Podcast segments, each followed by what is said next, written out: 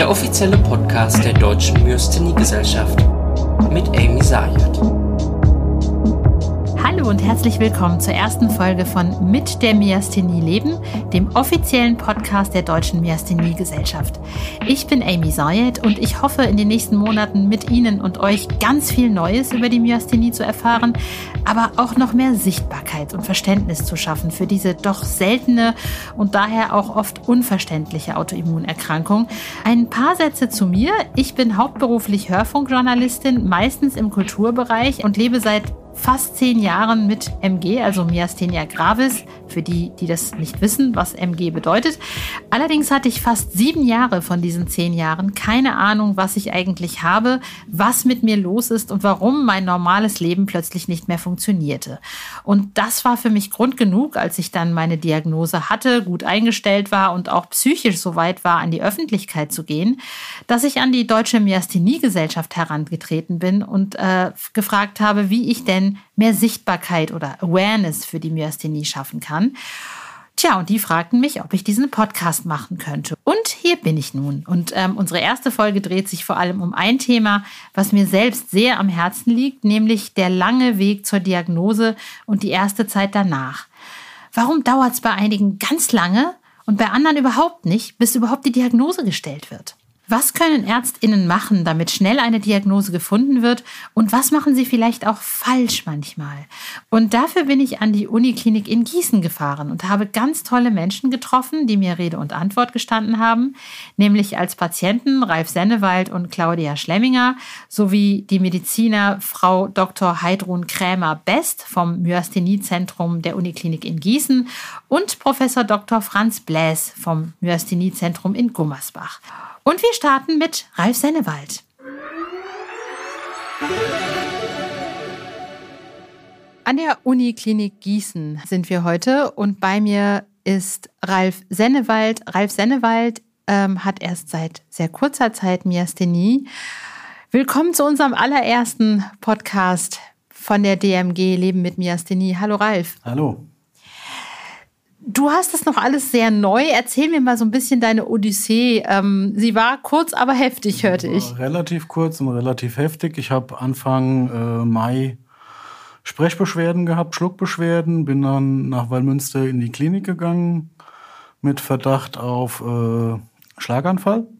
Bin da auch äh, geröntgt worden und den ganzen Kram und unauffällig und dann sind sie auf die Diagnose Myasthenie gekommen. Wow, also äh, erzähl mir bitte, wie man so schnell auf diese Diagnose kommt, weil in vielen Fällen ist es eben überhaupt nicht so. Ich kann nur von mir selber reden. Bei mir hat das Ganze sechseinhalb Jahre gedauert.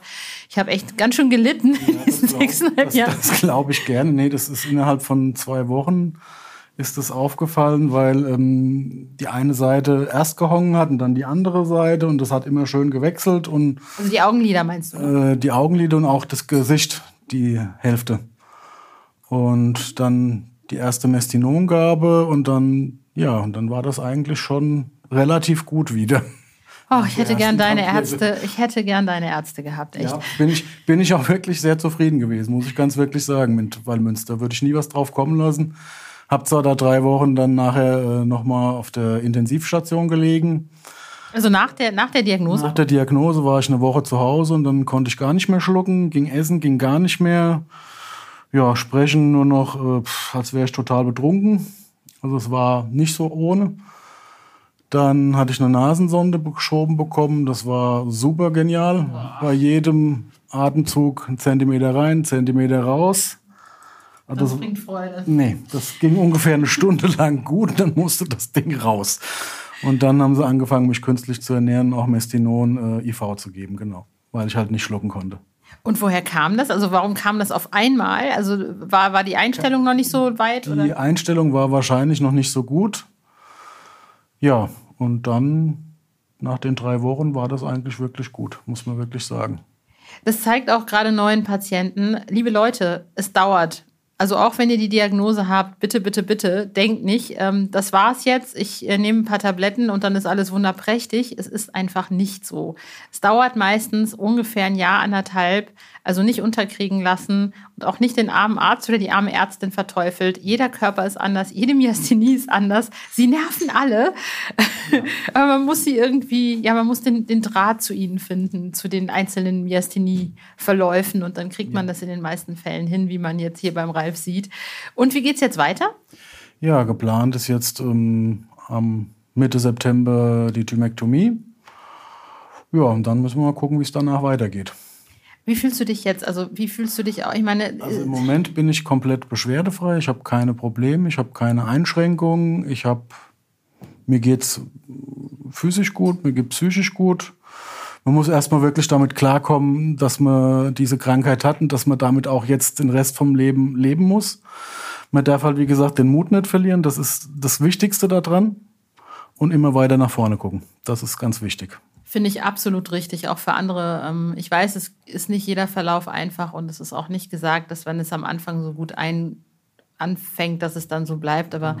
in deinem Fall hoffe ich echt toi, toi, toi, dass es so ist. Also hast du eine gewisse, also ich hatte so ein bisschen, weil mir viele am Anfang gesagt haben, hm, ob die Thymotomie wohl was bringt. Und ich, ja, du bist ja schon irgendwie, damals war ich 44, ob das wohl gut geht und bla. Und ich war so, hm, soll ich, soll ich nicht? Aber ich war eigentlich sehr schnell bei soll ich ähm, egal was ist, ich mache es jetzt einfach und guck, was passiert. Wie fühlst du dich jetzt? Hast du so ein bisschen Bedenken? Oder? Am Anfang hatte ich Bedenken, ähm, wo das halt komplett aufgemacht werden sollte. Das war mir halt nicht wirklich recht. Ähm, aber jetzt mit der, mit der äh, computerunterstützten von der Seite, denke ich, genau, ja. denke ich, ist das äh, vertretbar für mich. Das war, das war auch direkt auch meine Idee. Ne? Also bei mir hat man direkt gesagt, wenn dann minimalinvasiv. Genau. Und da habe ich halt auch gesagt, äh, ja, komm, tiefenentspannt. Genau. Lieber Ralf, ich würde sagen, ich wünsche dir alles, alles, alles erdenklich Gute und ich hoffe, ähm, dass das alles gut geht. Und weißt du was? Ich denke, vielleicht sprechen wir uns noch mal in ein paar Monaten, wenn der, wenn ich den Podcast dann noch weitermachen darf und die äh, DMG mich nicht rauswirft und sagt, die taugt nichts. Dann sprechen wir uns einfach in sechs Monaten noch mal gerne. nach der OP und dann gucken wir, wie es ist. Genau, das machen wir gerne. Ich begrüße ganz, ganz herzlich eine andere Patientin, Claudia Schlemminger. Ähm, wir haben gerade von Ralf Sennewald gehört, der ist ja noch ein Newbie, sage ich mal, ganz neu im Myasthenie-Club. Claudia hat schon eine etwas längere Odyssee hinter sich. Erstmal herzlich willkommen, liebe Claudia. Ja, hallo, liebe Emmy. Du hast die Myasthenie schon etwas länger. Du, äh, seit wann ging es bei dir los? Das war im Sommer 2010. Wie äußerte sich das? Tja, am Sportfestabend ein Glas Bulle und ich dachte, oh, ist die stark, weil sich meine Mundwinkel nicht mehr oder meine Lippen nicht mehr bewegt haben. Einen Tag später war es aber so, dass ich schon die Nahrung im Mund nicht mehr umdrehen konnte. Die Zunge war wie gelähmt. Ich sag mal, das Gefühl wie beim Zahnarzt, taube, schlaffe Zunge. Nur das Gefühl war halt da, aber Bewegung ging nicht. Und die Mimik war völlig eingefroren. Also ich hatte ein Gesicht, ähm, ich sah völlig entstellt aus, konnte nicht lachen, nichts. Und von der Sonne geblendet ähm, sah das einfach nur wie eine Fratze aus. Das Gefühl kenne ich total. Ähm, aber mir kam das nicht von jetzt auf gleich. Das finde ich auch, also das ist äh, auch ein Verlauf, den ich nicht kenne, dass es dann wirklich von heute auf morgen, äh, also wie, hat man, wie hast du dich da gefühlt? Ach, ich habe das erstmal gar nicht so ernst genommen, habe gedacht, gut, äh, Sommerzeit, gehst du mal nach deinem Urlaub zum Arzt. Aber in der Zeit kamen dann schon die anderen Symptome, dass ich meine Finger nicht mehr bewegen konnte innerhalb von einer Woche. Oh. Oder ähm, ja, ich konnte mich nicht alleine bewegen, fingermäßig. Oder also zum Anziehen brauchte ich da schon teilweise Hilfe. Und dann so schnell, also innerhalb mhm. von einer Woche, das muss man sich mal geben. Und, und ich glaube, spätestens da hast du doch irgendwie Alarmstufe Rot gesehen, oder? Ich wollte einfach nur abklären, dass es nichts Schlimmes ist und bin dann ja, direkt mal zum Arzt gegangen. Und äh, wie ging es dann weiter? Ja, Arzt Odyssee, sage ich mal. Sommerzeit ist ja dann auch Urlaubszeit, Vertretungsärzte, als dann der Hausarzt wieder da war, die Meinung, naja, machen Sie mal nicht so viel. ähm, wir gucken jetzt mal im MRT, im CT, ob alles in Ordnung ist. Also die ganze Palette der Abklärung war da. Ich war immer sicher, dass es nichts Schlimmes ist. Und es wurde dann eigentlich immer nur gesagt, schonen Sie sich, machen Sie bitte nicht mehr so viel. Sie haben so viel durch in den letzten Monaten und haben es versucht, auf die psychische Schiene abzuschieben, sag ich mal. Ja, das Gleiche ging beim Neurologen weiter, bis ich dann, ja, als ich noch so manchmal gut sprechen konnte, mir einen anderen Hausarzt gesucht habe, versucht habe zu erklären, ähm, dass das so kein Zustand ist und ich doch nicht blöd bin, auf Deutsch gesagt. Ich bilde mir nicht ein, dass ich nicht sprechen kann. Und sie hat mich dann zu einem anderen Neurologen überwiesen, der dann ein Vierteljahr auf ALS untersucht hat. Ein Vierteljahr lang? Mhm. Okay. Ja, das Problem, was ich damals ja noch nicht kannte, ist, wenn man zu einem Spezialisten eine Stunde unterwegs ist und gefahren werden muss, kommt man ja erstmal ausgeruht dort an und die Sprache ist erstmal ganz gut. Und wenn man dann ein paar Sätze sprechen darf, dann geht es ja erst wieder los, dass man ja durch die Ermüdung nicht mehr lautieren kann. Mhm. Genau, das war das, das, das Gefühl, was du erzählst, das kenne ich sehr gut. Ähm, und auch diese Odyssee kenne ich. Ähm, die ging bei mir sechseinhalb Jahre. Und genau diese Geschichten. Viele von euch HörerInnen wissen nicht, ich bin halt auch von Geburt an blind, aber mit meiner Blindheit lebe ich und die ist einfach Teil von mir. Und dann ist man beim Arzt und der Arzt sagt dann allen Ernstes, naja, Frau Sayed, äh, wissen Sie, also die Wahrnehmung funktioniert ja immer visuell. Und vielleicht, Frau Sayed, haben Sie in den letzten Mitte 30 Jahren einfach nicht gewusst, dass sie so sprechen und essen und sich bewegen und haben das jetzt erst rausgefunden. Und ähm, ich musste dann diesen, diesem Arzt erklären, naja, aber was sagt denn mein Chef seit so und so vielen Jahren, mit dem ich irgendwie zusammenarbeite und meine, meine ArbeitgeberInnen als Journalistin im Radio. Und er meinte dann, hm, ah, bei welchen Sendern arbeiten Sie denn? Und ich meinte, habe dann die Sender aufgezählt und äh, der meinte dann, ach ja, das bilden Sie sich ein. Und ähm, was würdest du Ärzten raten? Also heute nach dieser Odyssee, es hat ja, wie lange hat es am Ende gedauert, bis, bis, du, bis du wusstest, was los war?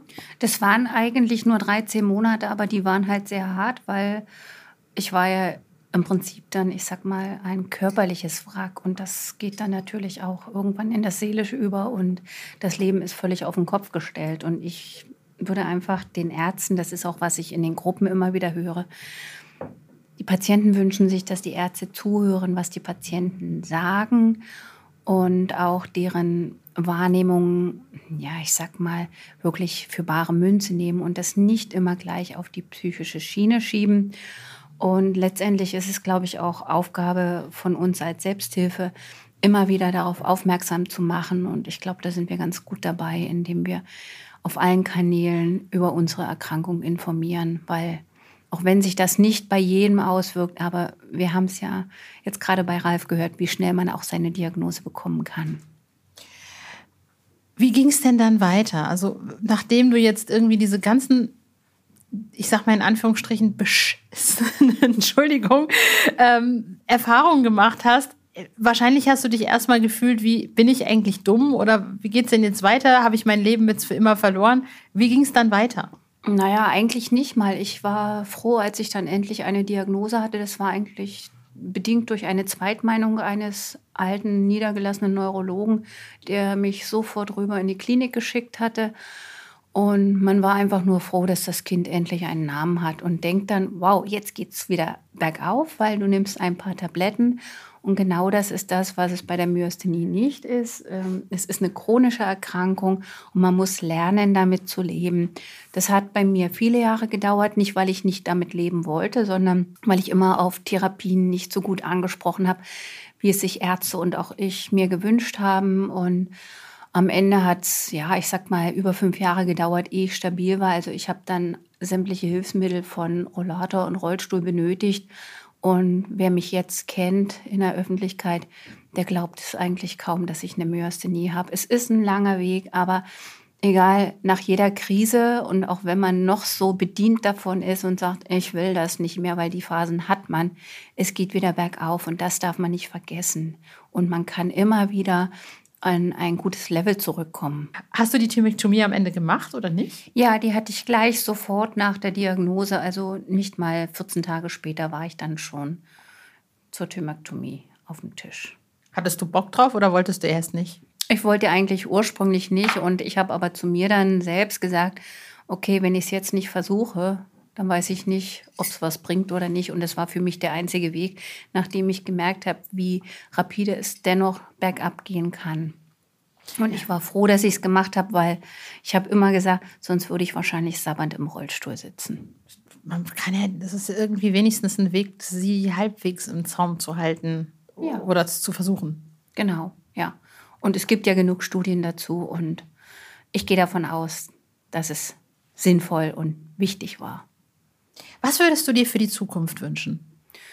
Für die Zukunft, ja, das sind ja ein paar Visionen. Meine Güte, da könnte ich jetzt anfangen zu sagen, ich wünsche mir eigentlich, dass die Standards deutschlandweit oder auch ähm, länderübergreifend gleich sind, dass es überall genug Aufklärung auf Patienten- und auf Arztseite gibt, dass man nicht mehr diese langen Wege bis zur Diagnose hat und dass es dann, auch wenn man seine Diagnose hat, einheitliche Standards gibt, ich meine, die auch dann angewandt werden, dass die Patienten wirklich in sicheren und guten Händen sind. Jetzt sprechen wir endlich mal auch mit jemandem, der die Diagnosen nicht nur hat, sondern vor allem auch stellt. Ähm, Frau Dr. Krämer-Best ist Ärztin für Muskelerkrankung, für Myasthenie an der Uniklinik in Gießen. Herzlich willkommen. Vielen Dank, dass Sie sich die Zeit nehmen. Ja, vielen Dank. Wenn zu Ihnen PatientInnen kommen mit der Krankheit, haben die diese, diese langen Odysseen, wie jetzt ich oder wie auch Claudia Schlemminger, oder ist es meistens so wie bei Herrn Sennewald, ähm, dass das alles sehr schnell geht? Was, was, ist, was sind Ihre Erfahrungen als Ärztin? Ich denke, das hat jetzt ja auch wieder Podcast gezeigt. Es gibt beides. Es gibt Patienten, die lange unerkannt bleiben, leider immer noch. Wobei ich jetzt den Eindruck habe, dass die Patienten, wo es schneller geht, auch jetzt immer mehr werden. Also ganz typisch, das hat ja auch der Herr Sennewald schon beschrieben, ist ja, dass sie aufgenommen werden in der Klinik mit Verdachtsdiagnose vom Schlaganfall. Und dann haben die Patienten natürlich das Glück, in der Neurologie zu sein. Und dann sind es die Patienten, die auch relativ rasch eine Diagnose bekommen. Aber natürlich Patienten, die dann teilweise erst über den Hausarzt gehen, da gibt es leider doch immer noch die Fälle, dass sich etwas hinzieht. Gibt es Fälle, wo, wo es einen Grund gibt, dass es, dass es so langsam geht? Es gibt natürlich auch Patienten, wo die Diagnose schwierig ist. Ne? Also Patienten, die vielleicht gerade wenig Beschwerden haben, wenig Symptome haben, die immer symptomfrei sind, wenn sie kommen, dann aber schon sagen, dass abends es dann schlimmer wird. Und da ist, denke ich, dann äh, der Schlüssel des Geheimnisses, den Patienten zuzuhören, das ernst zu nehmen, dem Patienten zu glauben und im Zweifel, auch wenn man es selbst nicht gesehen hat, mal einen Therapieversuch mit Mestinon zu machen, um dann eben zu schauen, ob der Patient davon profitiert oder nicht. Ein symptomfreier Patient in der Sprechstunde, der reagiert natürlich nicht auf Mestinon. Aber wenn der sagt, wenn er abends im Kino ist, hat er Doppelbilder, dann ist es so. Und dann ist es ja dann auch da, braucht dann die Medikamente und dann muss man dann im Zweifel halt behandeln. Oder es mal zu versuchen nach Rücksprache natürlich. Was raten Sie jemandem, einem Arzt oder einer Ärztin, die also tatsächlich Patienten haben, die vielleicht schon eine Vorerkrankung haben oder aus irgendeinem Grund nicht so reagieren, wie man es gewohnt ist. Bei mir ist es zum Beispiel so, ich bin blind und dadurch, dass ich blind bin, funktioniert meine Mimik anders. Ähm, ich kann bei Helligkeit die Augen zum Beispiel nicht wirklich offen halten, weil mir das Licht wehtut. Ähm, das hat mit der Myasthenie nichts zu tun. Das hat mit meiner Blindheit zu tun. Ähm, es gibt Patienten, die haben andere Probleme, dass sie, ne, dass sie vielleicht aus irgendeinem Grund Dinge nicht so können oder wo Dinge nicht so in der Untersuchung funktionieren. Wie kommt man dann als Arzt trotzdem zum, zur Diagnose, die man eigentlich dann haben will?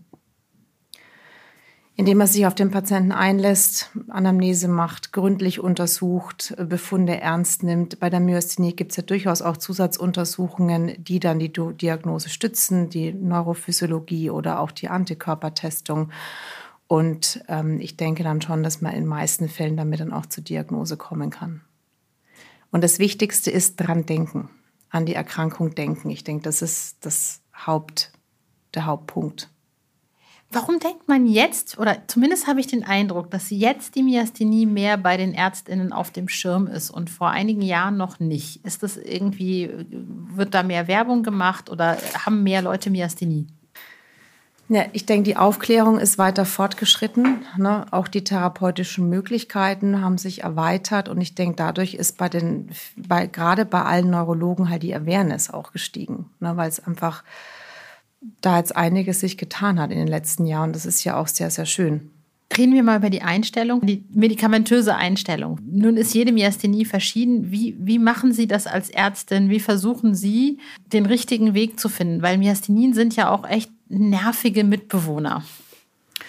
Also wir sagen den Patienten hier immer, dass wir jetzt einen Marathon gemeinsam laufen. Ne? Das ist ja was, was man dann länger macht. Ähm, wir, wir, sind halt jetzt im Myasthenie-Zentrum dann auch, haben wir die Möglichkeit, die Patienten sehr engmaschig am Anfang zu sehen. Ähm, und dann wird individueller Therapieplan erstellt ne? mit eben Mestinon oder und dann eben einer Immunsuppression dazu. Und dann ist die Frage Thymektomie, ja, nein. Ja, ist eine individuelle Angelegenheit. Wie würden Sie, weil ich meine, es gibt PatientInnen, die sagen, ich kriege meine Myasthenie überhaupt nicht eingestellt, die nervt nur rum, ich komme nicht auf den grünen Zweig und es gibt andere, die laufen rum und denen geht super. Für jemanden, der jetzt neu diagnostiziert ist, was raten Sie dem? Weil er weiß ja erstmal nicht, wie lebe ich demnächst weiter, wie, was macht die? Lässt die mich ein bisschen in Ruhe oder geht die mir jetzt mein ganzes Leben lang auf die Nerven? Was sagen Sie dem Patienten oder der Patientin, damit sie sich ähm, einstellen können?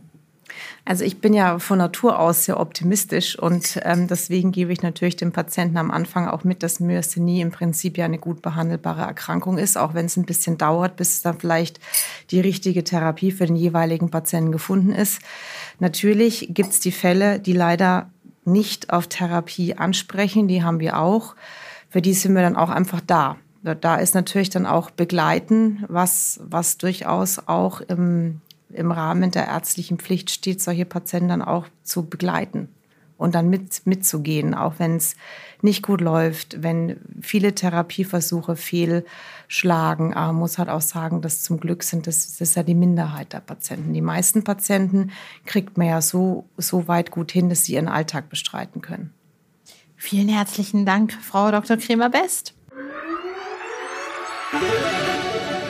Als meinen letzten Gast heute begrüße ich Professor Dr. Franz Bläs von der Klinik in Gummersbach, die auch sehr gut bekannt sind für äh, Myasthenie-Behandlung.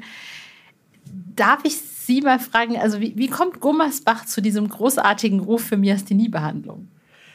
Naja, es ist eine Erkrankung, die ich ja im Prinzip angefangen habe, hier in äh, Gießen kennenzulernen. Äh, ich war ja von 2000 bis 2010 hier in Gießen bin sozusagen eigentlich der Vorgänger von äh, Heidi Krämer und habe mein Interesse für Myasthenie dann, als ich gewechselt bin nach Gummersbach auf die Chefstelle, dann mitgenommen und habe dann eben in Gummersbach ein Myastheniezentrum aufgebaut.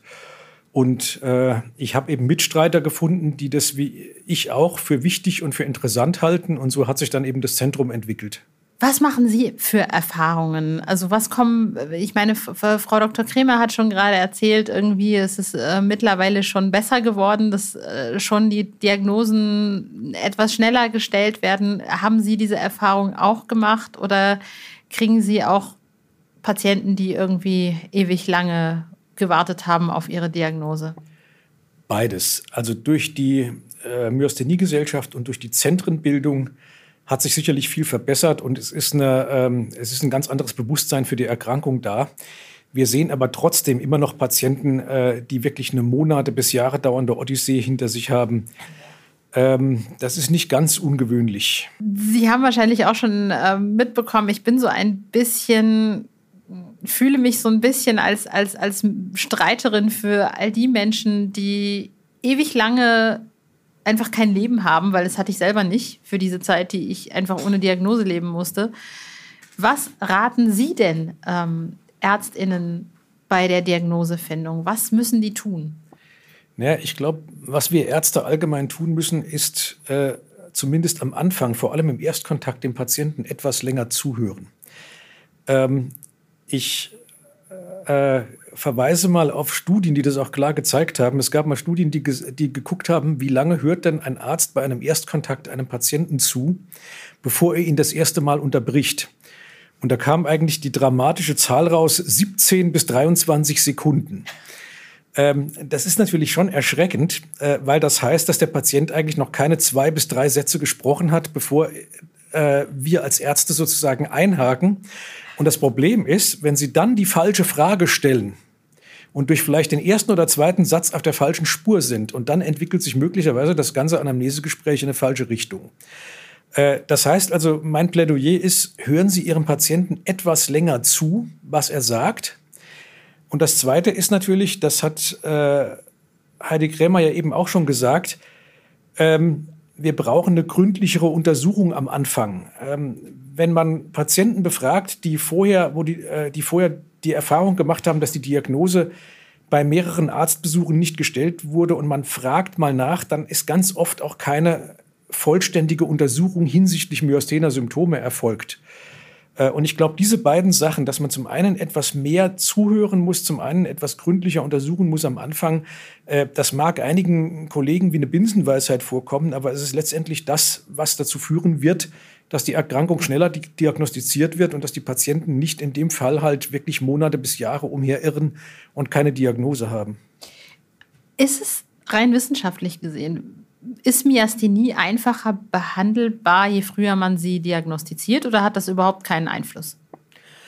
Äh, das hat schon einen Einfluss. Wir wissen zum Beispiel, dass ähm, die Thymektomie besser wirkt und äh, wenn der Patient sozusagen innerhalb der ersten zwei Jahre nach Symptombeginn eben thymektomiert wird, also den Thymus entfernt bekommt. Ähm, von daher ist, spielt die Zeit durchaus eine Rolle.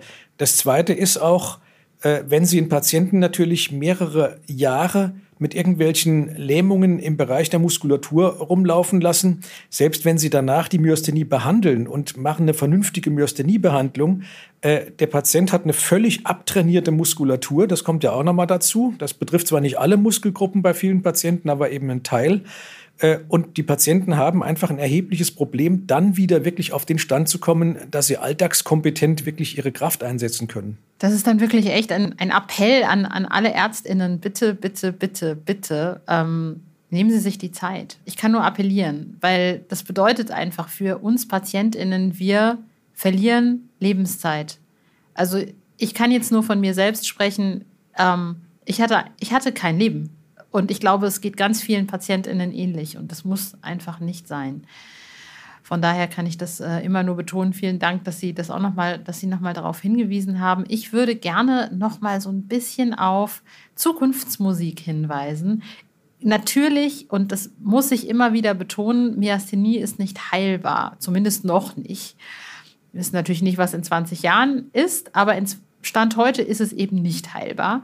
Aber es gibt natürlich schon neue Medik Medikationsansätze. Meinen Sie, die könnten die Therapie verbessern, äh, über kurz oder lang? Die werden die Therapie ganz sicher verbessern. Äh, wir gucken erstmal auf eine komplett neue Substanzklasse von Medikamenten, die etwas spezifischer ins Immunsystem eingreifen. Das heißt, nur einen Teil der Immunfunktion lahmlegen, die anderen aber ungestört lassen. Das ist sicherlich ein Fortschritt gegenüber den normalen, in Anführungszeichen, Immunsuppressiva. Ein normales Immunsuppressivum oder Cortison ist nichts anderes wie mit einem 500 Gramm Hammer kurz einmal auf alles im Immunsystem draufgeschlagen, was sich bewegt. Oh Gott. Ähm, ja, das ist so. Ähm, das erklärt natürlich auf der einen Seite die, guten, die gute Wirksamkeit des Cortisons, aber auf der anderen Seite natürlich auch einen Teil der Probleme, die wir bei Cortisontherapien oder immunsuppressiven Therapien haben. Und äh, es gibt jetzt eben zum Beispiel eine neue Substanzklasse, die da viel gezielter ins Immunsystem eingreift, ähm, die zum Beispiel auch die sogenannten T-Lymphozyten völlig in Ruhe lässt. Ähm, da tut sich im Moment eine ganze Menge. Es tut sich auch noch weiterhin etwas in dem Bereich, wie kann man solche Therapien applizieren. Wir versuchen ja auch, dass das nicht immer irgendwelche Infusionstherapien sind, wo der Patient alle zwei bis drei Wochen in die Klinik kommen muss. Das ist ja auch eine erhebliche Belastung. Äh, auch da tut sich im Moment im Bereich verschiedener Therapien eben ganz viel, so dass ich glaube, wir werden in den nächsten fünf bis zehn Jahren sicherlich eine sehr starke Veränderung von Myasthenie-Therapie sehen ähm, durch neue Medikamente. Ich glaube aber, und den Punkt möchte ich hier dann auch noch machen, ich glaube, es gibt aber einen weiteren Punkt, äh, der zunehmend an Interesse gewinnt, äh, wenn wir über Therapie von Myasthenie reden. Äh, ich sage immer, äh, es ist eigentlich neben Thymektomie, symptomatischer Therapie und, ähm, und Immunsuppression gibt es eigentlich auch eine vierte Therapiesäule und das ist Training beziehungsweise sportliches Training. Äh, wir vergessen immer alle, dass wir mit unserer Therapie letztendlich nur die Entzündung wegnehmen, diese überschießende Immunreaktion wegnehmen, die sich am Muskel oder am Übertritt von Nerv auf Muskel eben abspielt, ähm, den Muskel in einen besseren Trainingszustand verbessern wir damit oder versetzen wir damit noch lange nicht. Das heißt, wir haben Muskeln, die der Patient über Monate, vielleicht sogar Jahre nicht ausreichend bewegen konnte, äh, wegen dieser Erkrankung, wegen dieser Entzündungsreaktion, die dort stattfindet. Und ähm, auch wenn ich das dann therapiere, heißt das ja nicht, dass dadurch der Muskel besser wird. Ich habe lediglich die Grundvoraussetzung dafür geschaffen, dass der Patient jetzt was dazu beitragen kann, sozusagen seine Muskulatur wieder zu trainieren und wieder aufzubauen. Und man kann auch als Myasthenie-Patient sozusagen seine, seine Muskelkraft und seine Ausdauer und so weiter trainieren. Das ist zwar etwas anders, ähm, wie bei jemand, der keine Myasthenie hat. Aber ich glaube, darauf in Ausführlichkeit einzugehen, das wollen wir ja in einem anderen Podcast noch machen. Aber mir war es wichtig, dass das sozusagen ein ganz wichtiger Punkt ist, der in die Therapie einer Myasthenie mit reinspielt. Man muss die Muskulatur, die man lange Zeit nicht gut benutzen konnte, einfach auch wieder auftrainieren. Ich habe von ganz vielen PatientInnen gehört, die gehen zu einem Arzt, also, ne, wenn, also wenn sie nicht auf Mestinon reagieren, dann können sie ja gar keine Myasthenie haben. Oder wenn sie keine Antikörper haben, dann können sie ja gar keine Myasthenie haben. Meinen Sie, dass das verändert sich äh, über kurz oder lang, dass, dass die Awareness, sage ich mal, zur Myasthenie auch bei Ärztinnen? Ja, das wird sich verändern. Ähm, wir tun ja in diesem Bereich äh, von Seiten der Myasthenie-Gesellschaft, auch vom, vom ärztlichen Beirat, viel dafür, dass es da einfach eine kontinuierliche Weiterbildung gibt. Es gibt äh, sowohl Diagnose wie auch Therapiestandards. Demnächst wird die neue Leitlinie Myasthenia gravis erscheinen. Auch da werden solche Probleme eben auf, aufgegriffen. Wie geht man mit Patienten um, wenn man zum Beispiel in der elektrischen Diagnostik das sogenannte Dekrement nicht sieht? wenn man keine Antikörper hat, ähm, das schließt ja eine Myasthenia gravis nicht aus. Und es ist eben einfach wichtig, dass man dann weiß, wie geht man weiter, wie kann, was, welche weiteren Schritte hat man als Möglichkeiten, um eine Myasthenia gravis dann zu diagnostizieren. Insbesondere die Seronegativen. Das ist ein ganz schwieriges Problem manchmal. Ja, ich glaube, dass, es, dass die halt auch am meisten Probleme haben, gerade die Seronegativen. Also jetzt wirklich Reality Check, also äh, im Sinne von Reality Check, äh, auch sehr ehrlich gesehen. Wie sind die Prognosen für jemanden, der jetzt neu seine Diagnose hat, dass er ein relativ normales Leben führen kann, auch mit der Myasthenie? Für die meisten Patienten gut. Also es letztendlich muss man sagen, wir werden zwei Drittel der Patienten, würde ich mal über den Daumen gepeilt sagen, kann man relativ schnell wieder in einen guten Zustand versetzen. Wobei relativ schnell ist ein relativer Begriff. Ich sage meinen Patienten immer, um eine Myasthenie vernünftig einzustellen, braucht man eineinhalb Jahre. Ähm, in einen besseren Zustand kriegt man Patienten sicherlich deutlich schneller, aber eben bis die Therapie komplett stabil ist, das Immunsuppressivum ordentlich wirkt und eindosiert ist und so weiter, das braucht einfach seine Zeit. Und wie gesagt, ich sage meinen Patienten von vorne weg, eineinhalb Jahre müssen sie rechnen. Wenn es schneller geht, haben sie Glück gehabt. Und wie gesagt, zwei Drittel der Patienten kriegt man eigentlich in einen ganz guten Zustand. Ähm, wobei man eben mit solchen Zahlen gerade ein bisschen aufpassen muss. Wenn man in Lehrbücher reinguckt, da liest man 80 bis 90 Prozent der Myasthenien sind gut behandelbar. Äh, und es gibt nur eben wenige, die nicht gut behandelbar sind. Wenn man aber jetzt mal sich Studien anguckt, äh, wie zum Beispiel eine Studie von äh, Frau Lehnerer an der Charité, ähm, dann gibt es da offensichtlich eine ganz gehörige Diskrepanz zwischen dem, wie wir einen Patienten wahrnehmen oder seine Erkrankung wahrnehmen und wie der Patient selbst seine Erkrankung und seine Beeinträchtigung wahrnimmt. Und ähm, wenn man die Zahlen ernst nimmt, dann sind wir eben nicht bei 80 bis 90 Prozent gut therapierbarer Patienten, dann sind wir maximal bei zwei Drittel gut therapierbarer Patienten. Bei den restlichen wird es dann schon mal schwieriger. Das heißt nicht, dass man die nicht besser kriegen kann. Aber das heißt einfach, ähm, es ist sehr viel, es ist schwieriger bis sehr viel schwieriger. Äh, es kann länger dauern. Man braucht unter Umständen viel stärkere Therapien, viel, viel stärker eingreifendere Therapien. Das ist ganz unterschiedlich. Aber trotzdem muss man sagen, wenn man alles zusammennimmt, dann hat man zumindest mal äh, die Aussage, man kann den überwiegenden Teil der Patienten in einen Zustand bringen, ähm, wo ein vernünftiges Leben mit wenig alltagsrelevanten Beeinträchtigungen eben möglich ist.